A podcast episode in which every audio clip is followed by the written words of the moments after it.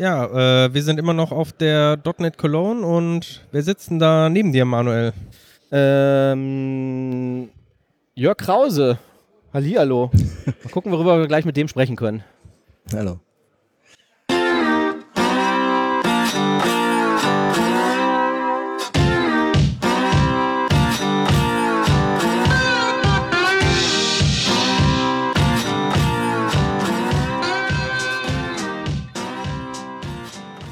Ja, herzlich willkommen, Jörg. Ähm, wer bist du eigentlich? Was machst du hier? Also auf der .NET Cologne bin ich als Sprecher mit dem Thema Docker für Entwickler. Mhm. Ähm, Titel war Doc mal wieder. So als Aufforderung, hat auch ganz gut funktioniert. Und im, im wahren Leben bin ich äh, sowohl Softwareentwickler als auch Trainer und Berater und bilde im Wesentlichen Softwareentwickler aus. Ausbildung, Weiterbildung und Okay. Beratung von Unternehmen bezüglich Softwarearchitekturen und äh, ja, dem Aufbau von Softwareprojekten. Ähm, was heißt, du bildest Softwareentwickler aus und bist, du bist dann angestellt bei einer Firma, wo du das machst? Oder? Nein, also ich bin freiberuflich, Ja, ja. Bin, bin allein unterwegs, Ja. ähm, für verschiedene ähm, andere Unternehmen auch natürlich im Einsatz. Mhm. Und äh, im Wesentlichen geht es um, um Weiterbildungsgeschäft, also Okay. Ja. Ach, okay, alles klar. So bei Ausbildung habe ich jetzt irgendwie an eine klassische Berufsausbildung gedacht, wo jetzt der IHK-Fachinformatiker, Anwendungsentwickler äh, Nee, kommt und sagt also irgendwie, okay, ja. sowohl die normale Schulung, eine Woche, Ja. zwei Wochen, drei Wochen, Ja, genau. als auch natürlich äh, regelmäßige Betreuung, wo Ja. wir halt äh, dann Projekte haben, die ich jeden Monat mal hingehe und Cool. äh, schaue, dass die noch in die richtige Richtung laufen, dass wir den, Mhm. die ganzen Systeme da so ausrichten, wie es moderne Softwarearchitekturen heute verlangen. Ja. Besonderen Schwerpunkt oder so von deinen, von den Schulungen? Ja, also ich bin von Beginn an bei Webentwicklung dabei. Von Beginn an heißt mit 1993 mit der Veröffentlichung des World Wide Web äh, bin ich da voll eingestiegen. Habe vorher schon mit Mailboxen gespielt und anderen Sachen, Fidonet und was davor gab und stecke also ganz tief in der Webentwicklung drin. Und ähm, seitdem es .NET gibt, mache ich auch .NET, deswegen .NET Cologne. Und ähm, ja, in dem Zusammenhang natürlich alles, was so dazwischen ist, ASP.NET, ASP.NET Core. Ähm, in den letzten Jahren auch sehr viel Frontend, also Angular, Node, alles, was in dem Stack sich abspielt. Ähm, du musst mir mal kurz auf die Sprünge helfen. Also ich merke jetzt irgendwie zunehmend, also ich bin jetzt auch schon relativ lange freiberuflich und merke irgendwie langsam, wenn ich dann so das Durchschnittsalter der Speaker sehe, dass die irgendwie langsam anfangen jünger zu werden als ich und dann kommt mir das manchmal so vor, als wäre ich jetzt irgendwie gerade wahnsinnig alt. Aber ich habe auch das Gefühl, dass ich dich irgendwie schon ganz lange irgendwie so wahrgenommen habe in dem .NET-Umfeld. Bist du immer wieder regelmäßig auf Konferenzen oder hast du mal irgendwie Bücher geschrieben oder irgendwie damals MSDN, Webcasts oder sowas gemacht irgendwo? Oder Äh, hast du einen Namensvetter, der Jörg Krause heißt? Oder Nee, so? das war ich alles selber, was sich Ja. in den letzten 20 Jahren sich abgespielt hat. Ja. Also ich habe mal angefangen, äh, Bücher zu schreiben, ganz früh, ähm, 96, glaube ich, irgendwo bei Hansa mit, mit E-Commerce. Okay. Das ging dann relativ schnell in die Richtung irgendwie Programmierung, weil ich vorher schon Perl programmiert habe. Und dann kam die Idee auf, man könnte ja was zu PHP machen. Und habe mal das größte, wichtigste und tollste PHP-Buch aller Zeiten irgendwie geschrieben, was äh, wahnsinnig verbreitet war und was noch unglaublich oft ich sehe in Unternehmen, dass das irgendwo im Regal steht. ja. Das heißt wie? Oh, das war Profi, Grundlagen und Profiwissen bei Hansa war das mal erschienen. So ein 1500 Seiten Wälzer. Das war also zu der Zeit, wo PHP noch keine Doku hatte, war das natürlich absolut die, die Bibel. So, dann kam .NET auf und äh, in dem Zuge habe ich dann natürlich da auch viel für ASP.NET gemacht und habe relativ schnell gemerkt, PHP ist so semi-professionell. Da kommst du nicht an Enterprise-Kunden ran, da kommst du nicht an richtige Projekte ran, da kannst keine ordentliche Architektur mitmachen und habe mir PHP eigentlich äh, vollständig abgewöhnt und äh, mache heute eigentlich äh, nur noch .NET im Backend und äh, die Frontend-Frameworks halt, also JavaScript, TypeScript Ja, und ja, was ja. in dem Umfeld sich abspielt. Also diese Wahrnehmung, die du gerade gesagt hast, hatte ich auch. Also mit irgendwie keine ordentliche Architektur und keine ordentlichen Projekte und so. Ich bin aber dann immer wieder überrascht, wenn man sieht, dass irgendwie Facebook irgendwie auf sowas setzt oder irgendwie verschiedene andere große Player. Aber Ja, aber das sind hochgradig customized Systeme, wo Ja. extrem viel Entwicklungspower drin steckt. Und wenn ich 12.000 Entwickler habe, dann kann ich auch gutes PHP schreiben, aber wenn ich fünf bin, dann kann ich das halt nicht. okay, ja, ja. Ja. Okay, also das PHP-Buch habe ich mit Sicherheit nicht gelesen, weil das habe ich immer schon versucht zu ignorieren. So, äh, das war für mich so wie, äh, wie hieß das früher, Active Server Pages oder so. Ne? Ja, dazu habe ich auch mal was gemacht. Ich weiß, Ah, okay. aber also wer, wer die Wahrnehmung so hat, ich tauche mal ab und zu mal so auf bei diesen Gelegenheiten. Ja, stimmt schon, ist schon sehr lange her und ähm, ist natürlich auch eine Grundlage, die heute hilft, auch einzuschätzen, wie gut ist eine neue Architektur. Also wenn wieder mal eine neue Sau durchs Dorf getrieben wird, Docker würde ich ja auch so bezeichnen, dann äh, ist immer so der Vergleich zu der Vergangenheit. Ne? Hast, bringt das wirklich was? Ist das nicht nur wieder äh, neuer Wein in alten Schläuchen? Was hat das eigentlich für einen Sinn? Oder kann man es auch einfach ignorieren? Ja, okay. Und ähm, MSDN, Webcast habe ich gerade gesagt, hast du genickt, hast du das auch gemacht? Nein. Irgendwie? Okay, alles klar, dann. Nicht, nein. dann ähm, Aber Konferenzen, also ich war auf jahrelang auf der Basta und, Ja. und auf diversen anderen Konferenzen, auch früher mal bei PHP-Konferenzen, die ganzen Unix-Freaks da. Ja, Ähm, okay. Ist das eine eigene Spezies? ja, sehr speziell. Okay. Also ich habe vorher ja ein paar Jahre eben, wie gesagt, Linux und, und Unix-Konferenzen so mitgemacht, fand es auch ganz cool und ähm, war dann überrascht über die Professionalität in dieser Microsoft-Welt. Ja. Also das war doch ein ganz anderer Level. Jetzt, speziell mit diesem Thema Docker und mit dieser Frontend-Entwicklung, spielt sich natürlich wieder vieles auf Linux ab und Microsoft öffnet sich dem und jetzt kommt mir dieses Wissen natürlich zugute, dass ich damit umgehen kann noch. Also ich habe es nicht völlig verlernt und, und jetzt kann ich eben auch mal ein Linux hochfahren und kann äh, mich orientieren und das ähm, macht jetzt vieles leichter. Kumpel von mir ähm, war mal auch als Externer, hat bei Microsoft immer so Pre-Sales Consultants gemacht und so. Und die haben den ab und zu auch auf so Konferenzen geschickt. Und der hat mir mal erzählt, dass er für Microsoft auf irgendeine Linux-Konferenz geschickt wurde. Und das ist 15 Jahre her oder so. Und da hatten die gerade, ich weiß es nicht, irgendein kleines Feature im, im Windows-Server, was jetzt irgendwie bestimmte Linux-Anwendungen ausführen konnte oder so. Ne? Ich weiß nicht mehr genau, worum es da ging. Und ähm, er hat das auch als sehr abenteuerlich äh, geschildert und dass er eigentlich den ganzen Tag an diesem Stand nur beleidigt wurde und irgendwie ihm vorgeworfen würde, was Microsoft für, für ein böses Unternehmen wäre und so. Ne? Also weiß ich nicht, ob das, ob das heute immer noch so verbreitet ist, wenn man da hingeht. Ähm, es war teilweise ja wirklich so religiös getrieben, kann man Ja. so sagen. Ne? Ja. Also Eifer, äh, auch irrational. Das hat mich auch teilweise auch so geärgert, dass das dann, dann eben nicht, dass das dann nicht, nicht logisch ist, Ja. was da kommt. Und ich glaube, viele sind in der Szene heute völlig orientierungslos, weil ihnen der Feind verloren geht, weil Microsoft sich so öffnet. Ich glaube, so ganz langsam geht auch dieser schlechte Ruf so ein bisschen verloren. Ne? Und Ja, weil mal von den Office-Teilen abgesehen, die wirklich schlecht sind, auch sehr viele coole und gute Software produziert wird inzwischen. Ich habe äh, letztes Jahr ähm, äh, irgendwie auch noch eine ganz witzige Anekdote, ähm, habe ich ähm, so eine bestimmte Praxis-Segelprüfung gemacht auf Mallorca und dann waren wir zwei Wochen mit fremden Leuten auf dem Boot und irgendwann kommt man in so ein Gespräch und sagt, was machst du eigentlich beruflich? Und dann sagte der eine irgendwie so, ja, er wäre irgendwie Java-Consultant und macht halt irgendwie Softwarearchitektur und bla bla bla bla bla, alles irgendwie so im Java-Umfeld. Und dann hab ich gesagt, ja, okay. Und drei, vier Tage später hat er gefragt, was machst du eigentlich beruflich? Und dann habe ich gesagt, ich mache eigentlich genau das gleiche wie du, nur mit .NET. Und der war richtig sauer. So, was? Irgendwie Microsoft und das alles. Wäh? Und weißt du noch damals, was die hier gemacht haben und da? Das kannst du doch nicht unterstützen, das geht doch gar nicht. Und ich war total überrascht davon, weil ich irgendwie dachte, ja, pff, weil ich gerade jetzt denke, .NET, so, ähm, so what? Also, seit ja. Java irgendwie unter Oracle-Herrschaft ist, ist es doch äh, tausendmal schlimmer irgendwie als äh, Ja. was bei Microsoft. Aber ich habe halt auch nicht gedacht, so, du machst Java, du bist jetzt irgendwie doof. also, Also ich hatte gerade eine, eine, eine Umschulung oder eine, eine Ergänzungsschulung für Java-Entwickler, die mal kennenlernen wollten, wie das in der Microsoft.NET-Welt läuft. Die waren auch sehr interessiert. Mhm. Und ähm, ja, war sehr, sehr interessantes Ergebnis. Also von der Programmiersprache C-Sharp waren sie vollends begeistert. Also das war einfach deutlich besser als das, was sie kannten und hatten. ja. Und, und auch die Tools und das Visual Studio mit seinen Möglichkeiten und so, das hat sie alles völlig begeistert. Aber es fehlten so ein paar Enterprise-Dinge. Also sie haben immer mal wieder so Fragen gestellt, wie kann man das machen, die Service abkapseln, wie kann man da was machen und so. Und da gibt's doch so ein tolles Tool, da kann man mit Tomcat und dann kann man das machen und so. Und da bin ich teilweise wirklich ins, ins Schleudern gekommen, weil da war nix. Da kann man dann eben Third-Party-Tools machen, da kann man irgendwas zusammenstöpseln, aber so richtig, ja, in der Azure Cloud, da geht schon vieles, aber die konnten eben in ihrer Java-Welt, da eben hatten die mehrere Antworten halt parat äh, auf, auf ihren lokalen System. Und ähm, man sieht also, dass beide Welten haben ihre Vorteile, in, je nach Situation. Ne? Mhm. Und deswegen ist Microsoft schlecht oder gut, kann man nicht sagen. In einigen Dingen sind sie besser, in anderen sind sie schlechter. Ja. Ja, genau. So.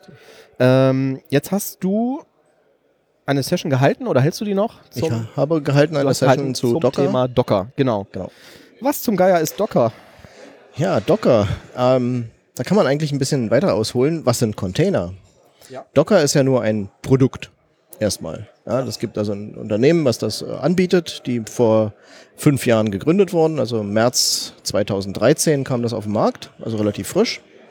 Und vorher gab es auch schon viele Containersysteme, vor allem im Linux-Bereich war das schon sehr verbreitet, Okay. äh, wo man eigentlich, ähm, man kann sich das so vorstellen, wie man hostet eine Anwendung in einer virtuellen Maschine, aber da, in der ist nur eine einzige Anwendung. Also nicht ein kompletter Host mit, mit, äh, mit Gastbetriebssystemen obendrauf und Riesenaufwand, sondern eben so eine ganz kleine, schlanke, isolierte, gekapselte Umgebung. Und man stellt dieser Umgebung genau das zur Verfügung oder dieser Anwendung, was man braucht. Und äh, dadurch ist natürlich der Speicherverbrauch, die Performance und alles besser als jetzt bei einer komplett ausgeprägten virtuellen Maschine. Ja, man hat also da eine sehr schlanke Umgebung. Und das machen Container. Diese Container sind letztlich Dateien. Die können ein paar hundert Megabyte groß sein, die können auch ein Gigabyte groß sein. Und die packt man irgendwo in eine Ablaufumgebung. Ja, die lädt man dann also da rein, sagt Start oder Run oder je nachdem, wie der Befehl je nach Plattform heißt. Und dann laufen die los und dann können die nach außen eben äh, Dinge tun, äh, Services darstellen, irgendwelche Aktionen starten. Man kann das zum, zum Bauen von Anwendungen nehmen. Die bauen dann eben, machen, schreiben ihren Output irgendwo hin und beenden sich dann wieder und dergleichen mehr. Und Ja. in Bezug auf das, was du vorhin gesagt hast, ist das denn jetzt nur eine neue Sau, die durchs Dorf getrieben wird? Oder Das Bleibt Neue, da? Ja, das Neue ist eigentlich, dass Docker es erstmals geschafft hat, eine vollständige API aufzubauen, eine nicht, nicht x verschiedene Containerlösungen mit verschiedenen Ansätzen, sondern einen Ansatz, eine Strategie, eine API, ähm, eine sehr gute API, eine sehr gute Dokumentation, eine sehr gute Unterstützung für, für Plattformen. Und äh, deswegen haben sie so einen Erfolg am Markt mit ihrem äh, Produkt. Alles Open Source natürlich, so dass man also auch gut Erweiterungen schreiben kann und Ergänzungen dazu. Und hat damit die, die chaotische Containerlandschaft so vereinheitlicht, dass man sie heute wirklich ein, benutzen und einsetzen kann. Wo ist der Unterschied zu einer klassischen Virtual Machine, die ich irgendwie habe? Also ist es wirklich nur eine Virtual Machine, wo halt eine einzelne Anwendung läuft? Oder ist es technisch auch nochmal irgendwie anders? Es ist tatsächlich technisch anders, weil wir innerhalb einer Containerlösung nur eine Hardware-Schicht haben. Also alle Container, die auf meiner Maschine laufen, teilen sich eine Hardware. Also wenn zum Beispiel ein Container jetzt eine IP-Adresse und eine Portnummer registriert, dann geht er praktisch in Konflikt mit allen anderen Containern, weil natürlich nur eine Netzwerkkarte darunter ist. Während bei einer virtuellen Maschine das komplett entkoppelt ist. Also die ganze Betriebssystemschicht sozusagen äh, äh, fällt weg. okay. Und dadurch ist es natürlich kleiner und schlanker Ja. natürlich auch beschränkter von den Möglichkeiten. Ja. Ähm, jetzt hast du vorhin das Unternehmen Docker äh, genannt. Ne? Was haben die denn jetzt eigentlich genau gemacht? Also haben die gesagt, wir spezifizieren ein Containerformat und sagen, wie das mit dem Betriebssystem verbunden werden muss? Genau. Also Okay. es gibt eine, eine Schnittstellenbeschreibung, die sagt, so müssen Docker-Befehle aussehen. Die Container, wenn die in einem bestimmten Format vorliegen, dann äh, können sie eben von anderen Umgebungen eben akzeptiert werden. Und so kann man zwischen Betriebssystemen springen und zwischen Umgebungen springen. Und äh, ich hatte das vorhin in meiner Demo so gemacht. Ich habe halt einen Container unter Linux erstellt und dann auf einem Windows-Server gehostet. Und das war dem Windows-Server völlig egal, weil dazwischen war Docker. Das heißt, also ich habe jetzt meine Anwendung, die läuft in diesem Docker-Container. Und in diesem Docker-Container ist aber jetzt nicht irgendwie ein komplettes Betriebssystem enthalten, sondern das benutzt quasi das Betriebssystem von meinem Host-System. Äh, ja, kann es benutzen. Es gibt allerdings so, dass es ähm, Docker-Container bauen aufeinander auf. Also die Grundlage dafür sind Images, die beschreiben, wie das sich zu verhalten hat. Das Image kann man sich vorstellen als Softwareentwickler wie eine Klasse und der Container ist dann die Instanz. Und die Klasse beschreibt letztlich, äh, was ich eigentlich machen möchte. So, ich möchte als Grundlage eben ein ganz einfaches äh, Linux nehmen oder bei Windows zum Beispiel diesen Nano-Server. Das ist von Windows 2016, diese Miniaturausgabe eines Servers. So, und von dem leite ich jetzt ab. Ich erbe, also wie ich eine Klasse vererben kann, kann ich dann auch erben und kann ein zweites Image bauen. Da ist noch ein IRS mit dabei und ein drittes Image, da ist zudem noch ARR mit dabei, dass ich dann meinen mein Load Balancer damit bauen kann und dergleichen mehr. So, und so bauen diese Images aufeinander auf. Und äh, dadurch kann ich sehr kleine, schlanke Einzelumgebungen bereitstellen. Im Kern laufen die natürlich alle mal irgendwann auf Betriebssystemfunktionen zurück. Aber jetzt stelle ich mir vor, ähm, die basieren alle auf irgendwelchen bestimmten Basis-Images. Davon gibt es ja wahrscheinlich mehr als eins. Also du hast ja schon zwei genannt jetzt irgendwie, Mhm. so ein für Windows vielleicht so ein Nano-Server oder Genau. für Linux irgendwas. Ähm, nehmen wir an, ich äh, installiere mir jetzt fünf verschiedene Anwendungen, Service, wie auch immer, irgendeinen Blog und ich weiß nicht was. Und jetzt benutzt jedes von diesen Dings ein eigenes Basis-Image. Habe ich dann wirklich noch was gewonnen oder ist der Gewinn eigentlich tatsächlich dann, wenn alle quasi das gleiche Basis-Image irgendwie nehmen und nur davon ableiten, damit ich dann Ressourcen spare. Wenn es um reinen Speicherplatzverbrauch geht, ist natürlich das sinnvoll, wenn das alles auf einem Basis-Image basiert. Aber das Interessante ist eigentlich nicht das Image, sondern das Interessante ist, wie die Container gestartet werden. Ich kann jetzt sagen zu meiner Anwendung, ich habe jetzt zum Beispiel eine, eine Blog-Anwendung, da sind eben 5000 äh, Leser, die irgendwelche Blogs lesen, aber nur drei, die schreiben. So, das heißt also, ich habe da zwei Services laufen, einen Blog-Writer und einen Blog-Reader. So, und jetzt stelle ich fest, das ist eine hohe Asymmetrie in, in der Benutzung. Also starte ich einmal den Blog-Writer und 18 mal den Blog-Reader. Jetzt habe ich also 18 Container, die alle dasselbe machen und einen Load Balancer davor, der das dann aufteilt. So, dieser Bedarf, den habe ich aber vielleicht nur, hm, ja, am, am Wochenende, wenn alle Zeit haben und sich äh, und sich ähm, ja, mit diesen Themen beschäftigen. Also so, jetzt hoste ich meine Anwendung irgendwo in der Cloud und die kostet permanent Geld, weil ich immer so viele Server vorratig halten muss. Mhm. So, und durch diese feingranulare Aufteilung und dieses einfache Starten von Containern kann ich jetzt den Bedarf sehr genau abdecken. Also ich kann sagen, okay, nur dann, wenn hoher Bedarf ist, starte ich eben zusätzliche Container. Und äh, wenn kein Bedarf ist, dann lasse ich die wieder einschlafen. Okay. Das ist aber nur eine, eine von vielen Anwendungsmöglichkeiten. Das klingt also so ein bisschen so, als wäre das genau so ein passender äh, ähm, Baustein für sowas wie Azure oder irgendwelche Cloud Services, genau. wo ich sage, jetzt möchte ich meine Anwendung irgendwie skalieren und fahre deswegen nochmal 20 ja, Instanzen. Das, das ist auch exakt die Wahrnehmung, die mhm. viele Entwickler haben. Ja. Deswegen haben sie gesagt, das interessiert uns nicht, das ist Operations, das, das äh, okay. müssen wir nicht betrachten. Und das, glaube ich, ist zu kurz gesprungen und zu ja. kurz gesehen, weil da steckt noch sehr viel mehr dahinter. Ja. Und zwar? Genau. ähm, genau. Antwort auf rhetorische Fragen ist dann immer die Antwort. Für Entwickler ist folgendes Problem typisch. Wir haben verschiedene Bildumgebungen. Wir haben zum Beispiel verschiedene Datenbanken, gegen die wir programmieren möchten. Möglicherweise möchte unser Kunde, dass ich Microsoft SQL Server benutze und ich möchte Postgres benutzen und ich möchte äh, vielleicht auch noch MySQL benutzen. Mhm. Und jetzt muss ich das alles installieren bei mir und ich muss das alles testen. So.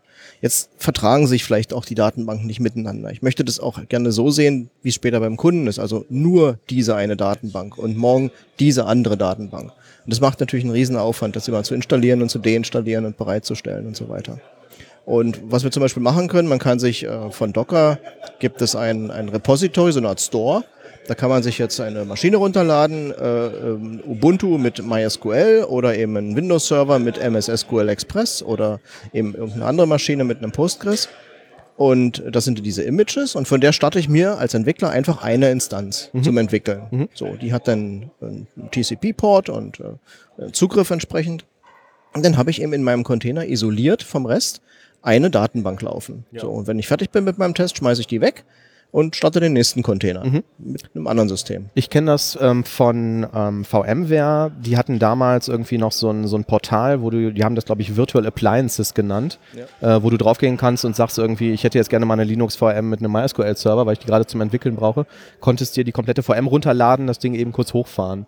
Gibt es sowas dann bei Docker auch? Also, dass die so ein Repo haben und ich sage, jetzt hole ich mir die fertig konfigurierte genau. Linux MySQL runter und brauche dann nichts mehr aufsetzen, sondern fahre diesen Container hoch oder starte den Container und dann kann ich das nutzen. Genau, das heißt so, dann ja. Docker Hub. Ja. Also der Hub ist sozusagen das ah, okay. Store, wo ich das alles runterladen kann. Und ähm, der Vorteil ist eben, dass die, äh, wenn ich wenn ich ein zueinander passendes Set von, von Images benutze, zum Beispiel ich habe jetzt fünf Linux-Maschinen mit verschiedenen Datenbanken, dann lade ich eben nicht zwei Gigabyte runter oder, oder ein Gigabyte wie eine VM, sondern eben bloß noch 150 Megabyte. Die Startzeiten sind im unteren Sekundenbereich. Also ich habe hier in der Demo die Hello World Anwendung, die hat glaube ich zwei Sekunden gebraucht, um hochzukommen. Ja. Und äh, das ist natürlich alles sehr viel schlanker. Das kann man auf dem Laptop machen, das kann man unterwegs machen. Mhm. Da braucht man keine Riesenumgebung. Ja, vor allen Dingen auch mal eben. Ne? Also ich denke jetzt auch irgendwie ja. an Sessions, wo du irgendwas zeigen willst ja. und möchtest irgendwie. Ganz großer Vorteil ist äh, Shared Memory. Das heißt also, die teilen sich alle denselben Speicher. Also ich kann mit 4 Gigabyte auch 20 Container starten. Irgendwann sagt dann die Anwendung, für mich ist nichts mehr da, dann ist auch vorbei, aber äh, das ist bei VM ist schon lange vorher Schluss. Ja. Mit, mit Immer unter der Voraussetzung, dass die auf dem gleichen Basis irgendwie. Ja, also wenn ich jetzt unter Windows die, ähm, äh, muss ich mich entscheiden, ob ich jetzt Windows oder Linux mache. Unter Linux gibt es natürlich nur Linux. Ähm, da bin ich dann schon ein bisschen beschränkt, dass ich jetzt nicht völlig alles Mögliche miteinander mische. Aber eigentlich hat man dann auch irgendwie einen Stack, auf dem man arbeitet. Ja. ja. gibt es da so eine gewisse Standardisierung dann? Also es muss ja dann quasi auch ähm, ja, ein Interesse daran geben, dass es möglichst wenige von diesen Basis-Images gibt, von denen abgeleitet wird. Also kann man sagen, es gibt irgendwie so drei, vier Main-Images, die eigentlich fast jeder benutzt oder ist da schon sehr viel Wirrwarr dann drin? Ja, ähm, ich würde es eher als Wirrwarr bezeichnen. Also Ja. das Repository ist offen, kostenlos und frei. Das heißt also, es wird auch eine Menge Schrott hochgeladen, Okay. wie das in solchen Umgebungen ist. Man muss genau hingucken. Es gibt viele Sachen, die nicht gepflegt werden. Ähm, es gibt viele Images, die auch experimentell sind. Es ist noch ein sehr junges Thema. Weil gerade wenn ich mir jetzt äh, überlege, in Azure gibt es ja auch dieses äh, Azure Marketplace, das ist, äh, wo es ja auch, ähm, oder ist es das Marketplace, wo man auch die vorgefertigten Images kriegt für Ja. Compute-Instanzen, ja, ja, glaube ich. genau. Ne? Ja. Ja. Ähm, und gleichzeitig äh, gibt es jetzt ja auch quasi den Docker-Support da. Ja. Gibt es da wirklich so große Unterschiede dann, wenn ich mir das Azure ansehe? Weil ich kann ja auch die von ähm, die Virtual Machines kann ich ja auch entsprechend skalieren und dann sagen, okay, jetzt äh, starte automatisch hier noch ein paar mehr Maschinen, wenn die Auslastung zu groß wird und fahre die wieder runter.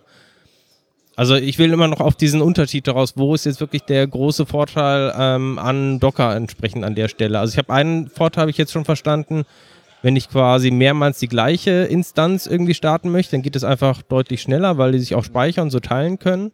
Gibt es noch weitere Vorteile? Ja, es ist ein Standard, der eine einheitliche Programmierschnittstelle hat. Das heißt also, wenn ich irgendeinem Entwickler sage, bau mir einen Docker-Container, dann baut er auf seinem System irgendwo auf der Welt einen Docker-Container und den wird meine Docker-Umgebung ausführen können. Das ist garantiert. Und ich muss mich dafür nichts weiter interessieren, außer dass er sich an den Docker-Standard hält. Vielleicht noch eine Version. Wir haben jetzt 18.0 gerade. Also ist schon relativ weit fortgeschritten. Ja. Aber das war's dann auch schon. So. Und was er bringt mir dann eben, wenn ich mich auf einen Stack von Images mit ihm geeinigt habe, vielleicht ein 150 Megabyte großes äh, Stück, Stück Datei und das startet und da ist eine komplette Anwendung drin. Das kann ich mit einer VM so nicht realisieren, absolut Ja. nicht. Ja. Ich habe jetzt im ähm, Vorgespräch schon, schon angedroht, wir schweifen manchmal ein bisschen ab. Ich weiß jetzt nicht, ob das irgendwie äh, zu, zu weit weg aus der Entwicklersicht ist, aber der Hersteller eines Betriebssystems, der jetzt sagt, irgendwie, ich möchte Docker-Support, ist das irgendwie ein gravierender Umbau am Betriebssystem? Oder könnte ich sagen, ich installiere mir einen Windows-Server 2008 und installiere mir darauf das Programm Docker Executor, was dann den Container lädt und irgendwie den Container ausführbar macht? Könnte ich das machen oder brauche ich zum Beispiel einen bestimmten Microsoft Windows Server dafür oder so? Also muss jetzt unterscheiden, ob man Docker-Container hosten möchte oder ob man für Docker-Container den Inhalt praktisch das Gastbetriebssystem bereitstellt. Ja. Ähm, ein klassisches Betriebssystem kann man bereitstellen. Ich habe so eine Images, die sind dann halt auch 14 Gigabyte groß, wie sie bei der VM immer waren. Und äh, die haben dann auch keinen Vorteil, aber es funktioniert. Ach so, okay, du packst dann das komplette Ja. Betriebssystem Ja. in den Container mein- und kannst dich dann theoretisch per Remote Desktop darauf connecten und darauf arbeiten. Ja. Hast du quasi eine VM, wie früher. Genau. Ja, okay. So. Ähm, ansonsten ist es so, dass der Hersteller des Betriebssystems das explizit unterstützen muss. Also bei Linux sind das die Linux Container Extensions, also LCX, die, die laufen müssen, was aber praktisch jedes Linux hat. Ja. Und bei Microsoft ist es Windows 10 Pro beziehungsweise Windows Server 2016. Mhm. Okay. Und denn das Und war's erstmal. Weißt du weshalb? Also weil Microsoft einfach gesagt hat, so, wir möchten, dass ihr alle Windows 10 Pro kauft? Oder weil gesagt wurde, auf Windows 7 funktioniert das aus technischen Gründen nicht, weil wir müssen den Kernel ändern oder so? Also da unterstelle ich mal, dass Marketing gesagt hat, wir unterstützen kein Windows 7 mehr. Ja.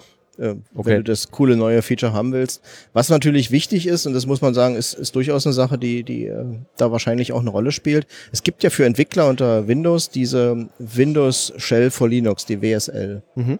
Und da kann ich mir ein Windows, ein, ein unter Windows ein Subsystem bauen, das praktisch ein Linux simuliert. Über den Store kann man sich dann Ubuntu oder ein Fedora oder irgend sowas installieren.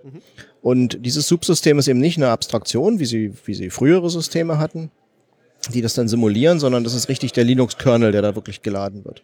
Und auf dem setzt praktisch auch diese Docker-Unterstützung für Linux auf. Also ich kann Windows Server 2016 nehmen, sagen zu dem, du hostest jetzt Linux-Systeme und dann habe ich praktisch einen Linux-Kernel im Windows laufen und kann das vom Windows aus verwalten und drinnen laufen kleine Linuxer, ähm, die gegebenenfalls auch sehr viel schlanker sind als diese Nano-Server-Umgebung.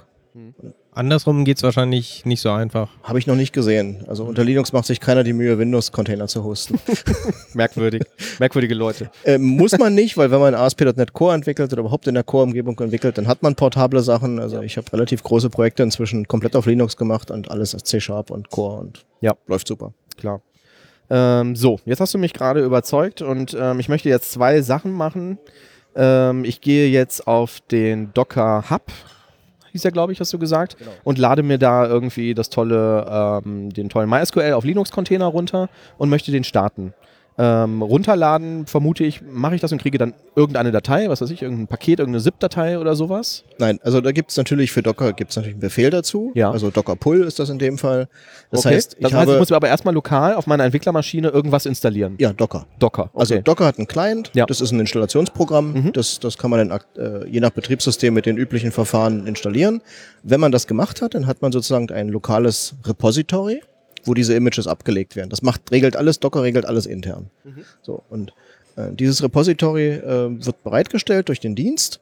Und wenn ich sage Docker Pull irgendein Image, dann geht er auf diesen Docker Hub, lädt das runter und installiert das. Ich kann natürlich auch eigene Hubs bauen und mir selber im, für ein großes Unternehmen lohnt sich vielleicht auch seine eigene Images zu verwalten. Ja. Also man muss nicht auf dieses öffentliche Ja. äh, äh, Store-Umgebung da gehen. Mhm. Also kannst du so ein eigenes So. Repo hochziehen Genau. und sagen, da schiebe ich meine Software Genau. hin, um die dann anschließend von da zu deployen. Zum Beispiel bei Azure gibt es ein vor, vorgefertigtes Template, wo man sich ein eigenes eigene Docker-Registry aufbauen kann Ja, für seine eigenen Images. okay.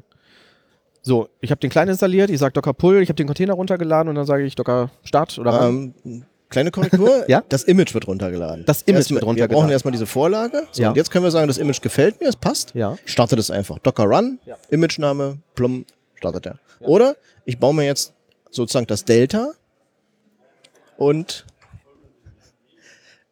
und äh, äh, gehe mit dem auf ups, sorry. Ähm, gehe mit dem Delta dann auf dieses Docker-Image und von diesem Docker-Image leite ich eine, eine spezielle Version ab. Ja. Und dafür gibt es eine, eine Technologie, das nennt sich dann Docker-File. Also die Datei heißt auch Docker-File so richtig, mit einer eigenen Programmiersprache. Da kann man dann sagen, from Image, Copy und so weiter, kopiere ich meine Anwendung drauf. Ähm, kann man auch PowerShell-Befehle ausführen, weil man noch irgendein Modul unter Windows nachinstallieren möchte und dergleichen mehr.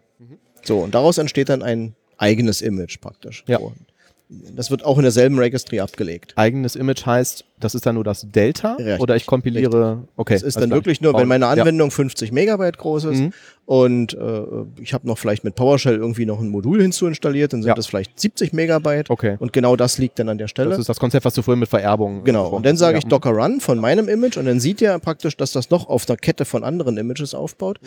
Sollten die nicht da sein lokal, dann holt er sich automatisch über den Hub die anderen Images nach. Ja. Die fehlen praktisch. Ja. So, das ist dann teilweise so, ich habe dieses äh, MS SQL Beispiel hier, hat am Ende 13,8 Gigabyte gehabt und hat 11 Basis-Images nachgeladen. Also es Okay. hat auch eine Stunde gedauert dann mit dem Hotel WLAN gestern, aber es hat funktioniert. Ja, es, man muss sich um nichts kümmern, das passt dann irgendwie.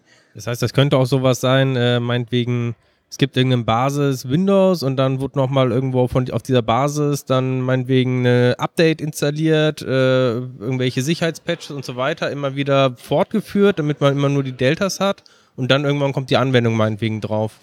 Das wäre theoretisch möglich. Ja, man kann aber auch das Grundimage sozusagen ändern, wenn man jetzt einen Sicherheitspatch einspielen will und die ganze Kette lernt das dann. Ja, also es wird immer alles geladen. Das ist eigentlich ganz cool. Also das So, aber Moment, darf ich nochmal zurück? Also man kann die Basis ändern und die Kette kann trotzdem noch bestehen bleiben, ohne dass ich die komplett neu bauen muss? Ja. Oder?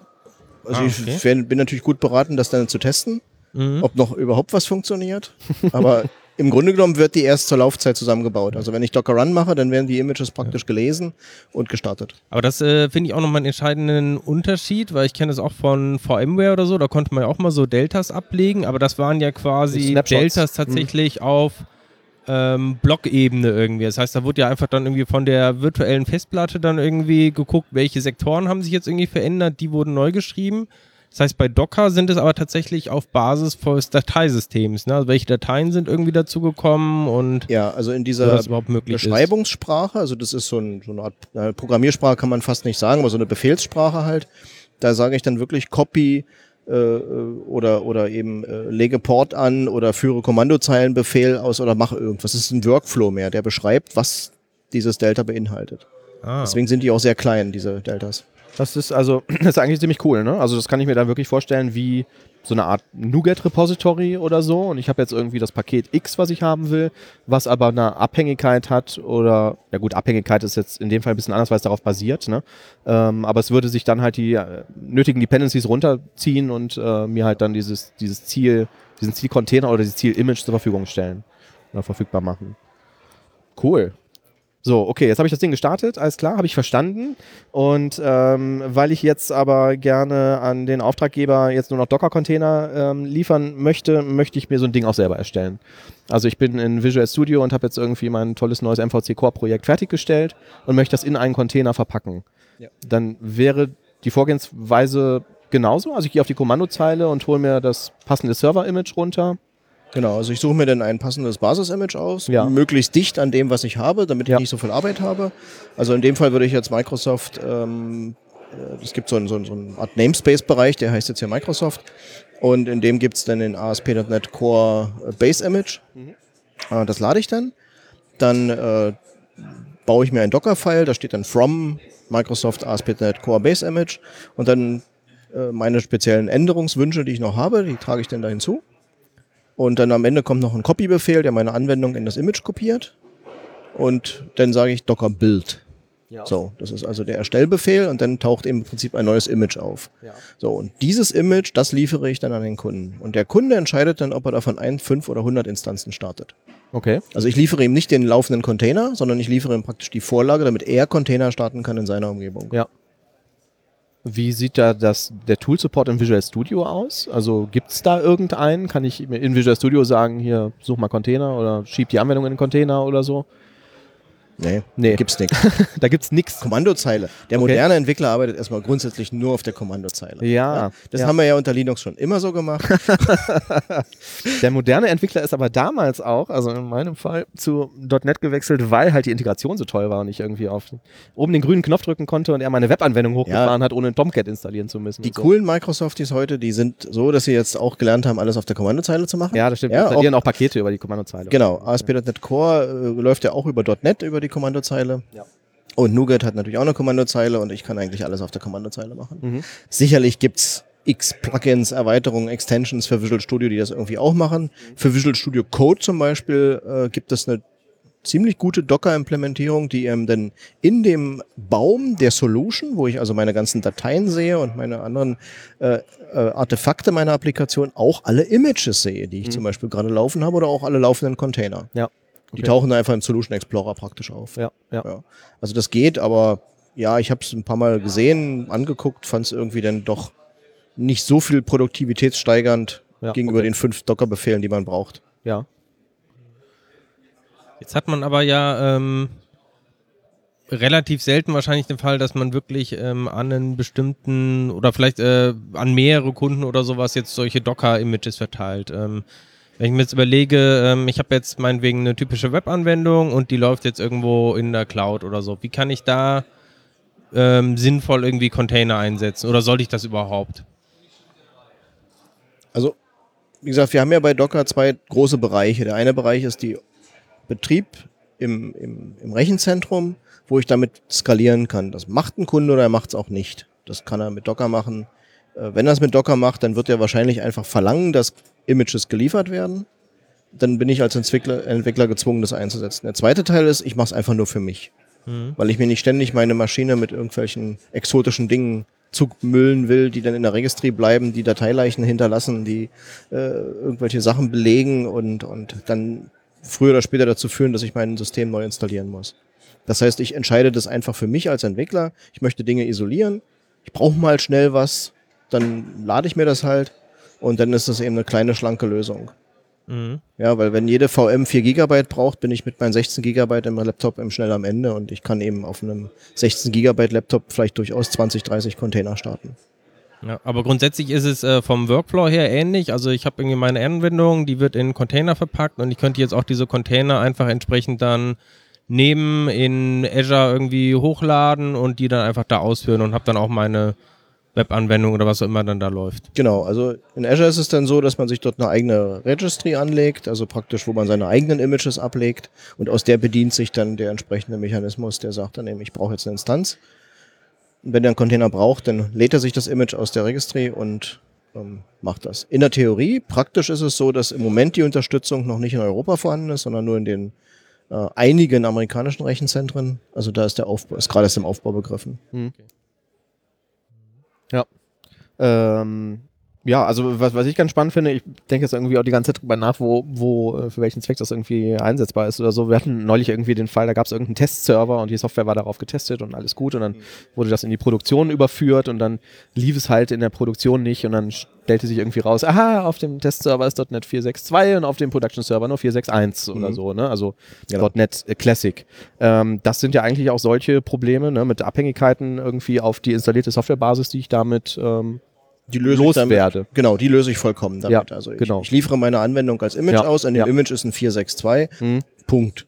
Ja. So, und was der, was der, das Zielsystem sozusagen hat, interessiert mich nicht, muss ich nicht haben. Ja. Äh, funktioniert denn einfach. Okay. Jetzt bin ich fertig damit. Wie kriege ich jetzt den Container zum Kunden? Unter der Voraussetzung, dass der einen haben will. Den müsste ich jetzt in sein Docker-Repository pushen? Genau. Oder kann ich den auch irgendwie als Datei nehmen, irgendwie als Image und sagen, hier ist der USB-Stick, schieben dir da irgendwie auf dein Repo, wie du möchtest? Naja, USB nicht wirklich, aber es Okay. gibt natürlich eine, eine, eine API dafür. Man kann sich die Dateien runterladen. Also Mhm. es sind im Endeffekt natürlich Dateien, die auch lokal abgelegt werden. Ja. Äh, kann man schon verpacken. Idealerweise stellt der Kunde ein Repository zur Verfügung, wo ich das tatsächlich dann einfach hin veröffentliche. Mhm. Also HTTP irgendwas. Ja. Ja, und dann bin ich eigentlich lauffähig und dann kann man kann das Ganze losgehen. Und ähm, jetzt in Visual Studio tatsächlich ähm, gibt es da keinen guten Support oder sowas. Heißt, ich muss jetzt trotzdem manuell jetzt noch die Sachen da reinkriegen. Also ich kann es mir immer noch ähm, relativ schlecht vorstellen, wie jetzt meine normale Entwicklungsarbeit. Also das Deployment-Modell oder sowas habe ich jetzt verstanden, aber jetzt bei der normalen Entwicklung, wenn ich jetzt irgendwie Code schreibe und drücke jetzt irgendwie auf Play auf meinem lokalen Rechner, verzichte ich an der Stelle dann quasi eigentlich auf die Docker-Container und habe es lokal laufen oder ist auch der lokale Entwicklungsworkflow schon direkt auf den Containern? Wie, wie macht man das in der Regel? Ähm, Also ich kann es jetzt mal aus nicht so aus der .NET-Sicht sagen, aber wir haben auch viele Anwendungen, die halt mit Angular laufen oder mit React oder mit irgendwelchen anderen Umgebungen und die tatsächlich doch eine sehr umfassende äh, Unterstützung brauchen, was die Toolchain betrifft. Das heißt also, ich brauche eine ganze Kette von speziellen Bibliotheken und Kommandozeilenwerkzeugen und anderen Sachen. Und für diese brauche ich natürlich auch entsprechende Unterstützung auf meinem System, wenn ich es ausführe. Ich will aber nicht immer alles komplett installieren. Ich möchte auch nicht jeden Entwickler im Team dazu zwingen, alles zu installieren. So, und das heißt, für diesen Bildprozess hat man dann einen Bildcontainer. So, das heißt also, da liegt ein Image, das alle Bildwerkzeuge beinhaltet. Mein Rechner selbst, auf dem ich arbeite, hat keine Bildwerkzeuge oder nur ein kleines Set. So, und im Endeffekt, wenn man jetzt den, den Bild anstößt, führt man letztlich einen solchen Container aus. Das heißt also, der, der Bildprozess läuft normal durch im Visual Studio und in dem Post-Build-Event äh, rufe ich die Kommandozeile für Docker aus, wo dann noch der Docker-Bild im Prinzip auch aufgerufen wird. Und das Docker-File steuert im Prinzip, was da passiert. So, das heißt also, wenn ich das mit, mit Studio kombiniere, dann ist sozusagen Studio der, der eine Prozess, Docker ist der andere Prozess. Wenn ich das im Visual Studio Code mache, also jetzt mit einer einfachen Kommandozeilen getriebenen Umgebung, dann starte ich eigentlich nur den Container. Das heißt, ich habe einen Container, der zieht sich meine Sourcen per Copy-Befehl, baut die und spuckt die per Copy wieder aus. Und danach beendet sich der Container automatisch. Also Container müssen nicht dauerhaft laufen, die können starten und stoppen, wie es programmiert ist halt. Und dann läuft eben sozusagen im Hintergrund eine komplett isolierte Umgebung, die für mich diesen Bildprozess abwickelt. Das heißt, so ein Container, der kann auch Dateien quasi wieder ausspucken. Genau. Okay. Also dieser Copy-Befehl, der geht zwischen Host-Dateisystem und Container-Dateisystem. Das ist ziemlich cool. Ja, also der, dieser, der, der, der saugt sich die Sourcen ein, Ja. macht im Hintergrund, isoliert alleine was, sieht man im Taskmanager, geht ein bisschen Leistung weg und irgendwann plops ist der fertig und dann spuckt er die, die kompilierten Sachen Dann wieder denke ich aus. direkt irgendwie so an so eine Pipeline. Das heißt, ich kann auch irgendwie theoretisch jetzt äh, fünf Container irgendwie nebeneinander stecken und die Absolut. in einer Pipeline dann irgendwie zusammen. Genau, absolut. Was Ja, die Hardware hergibt, kann man benutzen.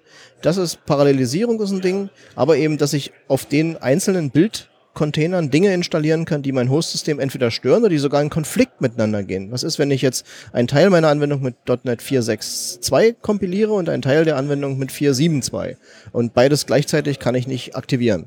Aber anders geht meine Anwendung eben nicht, weil die ist eben so schon kaputt programmiert worden im Laufe der Zeit. So eine coolen Sachen kann man dann machen. Ja. Das heißt, ich könnte meinen einen Container, der erste ist irgendwie, der macht einen MS-Bild oder so auf einem Windows-System, um die Sachen irgendwie zu kompilieren und dann merke ich irgendwie, ich brauche jetzt für meinen speziellen Grunt-Befehl oder sowas, da brauche ich irgend, aus irgendeinem Grund Linux für, könnte ich es weiterpipen und die sprechen Genau. quasi miteinander. Ja, und das ist, das ist ein gutes Beispiel, weil wir haben zum Beispiel jetzt hier so SAS-Compiler, Precompiler oder sowas, da gibt's oft Sachen, die nicht äh, auf JavaScript basieren, sondern wo ein bisschen C-Code drin ist. Das heißt, ich habe dann wieder eine Umgebung, die ist ein bisschen abhängig von meiner Architektur. So, jetzt kann ich dann vorbereiten alles für Linux oder ich kann das alles in dieser WSL machen. Aber was ist, wenn ich Mixed Mode fahren muss? Wenn eben eines geht nur auf Windows und eines geht nur auf Linux, dann habe ich ein echtes Problem. Das heißt, ich habe eine zweite VM, die ich starten muss, nur um dort irgendwas abzuwickeln, oder ich habe auch schon gesehen, ein zweites Laptop. Und das kann ich mit Containern komplett lösen. Was natürlich echt abgefahren ist, ne? weil du hast ja dann im Prinzip, wie du es gerade beschrieben hast, könntest du das ja auch als eine Art Bildserver betrachten, die auf deiner Maschine läuft, in dem Moment hochfährt, um irgendwas zu bauen, ein Kompilat ausspuckt und wenn ich am Ende sage, okay, jetzt ähm, wächst das Team und ich möchte jetzt irgendwie Continuous Integration und DevOps haben und so, schiebe ich diesen Container auf irgendwie eine andere Maschine und habe halt Genau, äh, dann hat der den Entwickler, gleichen hat, Stack wie vorher. der Entwickler hat denselben Bildprozess, der auch später auf dem eigentlichen Bildserver ist. Ja. Cool. Ja, gerade dieses äh, Pipelining oder sowas, äh, das ist halt tatsächlich auch äh, eine Sache, die kannst du halt mit einer klassischen Virtual Machine vergessen, weil es einfach da nicht diese Standardisierung gibt. Keinen äh, Copy-Befehl oder sowas, den ich. Richtig. Also das Ja, geht einfach nicht. Ne? Das ist eine Blackbox dann einfach. Ja, mit, mit TCP-Verbindungen, mit SMB und mit allen möglichen Krücken, die alle nie richtig funktioniert haben, die auch wahrscheinlich nie funktionieren werden. Mhm. Und, und hier sage ich einfach äh, Docker CP und dann äh, habe ich nur einfach einen Copy-Befehl von A nach B. Ja. Das ist abgefahren, okay. Ähm, jetzt haben wir gerade schon im, im Vorfeld kurz drüber gesprochen, du hast gesagt, ja, das ist eher so DevOps und du ähm, würdest eher so aus der, aus der Entwicklersache gucken, aber Kubernetes irgendwie ein Satz, was ist das? Ähm, am Ende muss ich ja irgendwie meine ganzen laufenden Instanzen verwalten. So, das heißt also, ich habe jetzt vielleicht meine 18 Microservices hochgefahren, die schwanken am ganzen Tag über. Die kann man dann in so Swarms zusammenfassen, dass man die gruppenweise starten kann und letztlich ähm, stehe ich irgendwann vor dem Problem, ein großes Enterprise und ich habe vielleicht 200, 300 Container laufen. Ich habe die in unterschiedlichsten Konfigurationen, die sind da, die sind nicht da und da brauche ich eine coole Oberfläche, die das alles verwaltet. Das ist Kubernetes Okay, im weitesten Sinne eine Docker-Container-Verwaltungsengine, okay. Also im Prinzip ein Management, Managementsystem. UI oder Ja. Server oder wie auch immer der. Also ist es auch ein konkretes Produkt oder ein Verfahren, Protokoll oder so? Nee, oder, es oder ist, was? würde ich als Produkt bezeichnen. Ja. Mit auch wieder einer standardisierten Schnittstelle, was auch den Erfolg ausmacht, dass man sich als Entwickler darauf verlassen kann, das funktioniert genau so.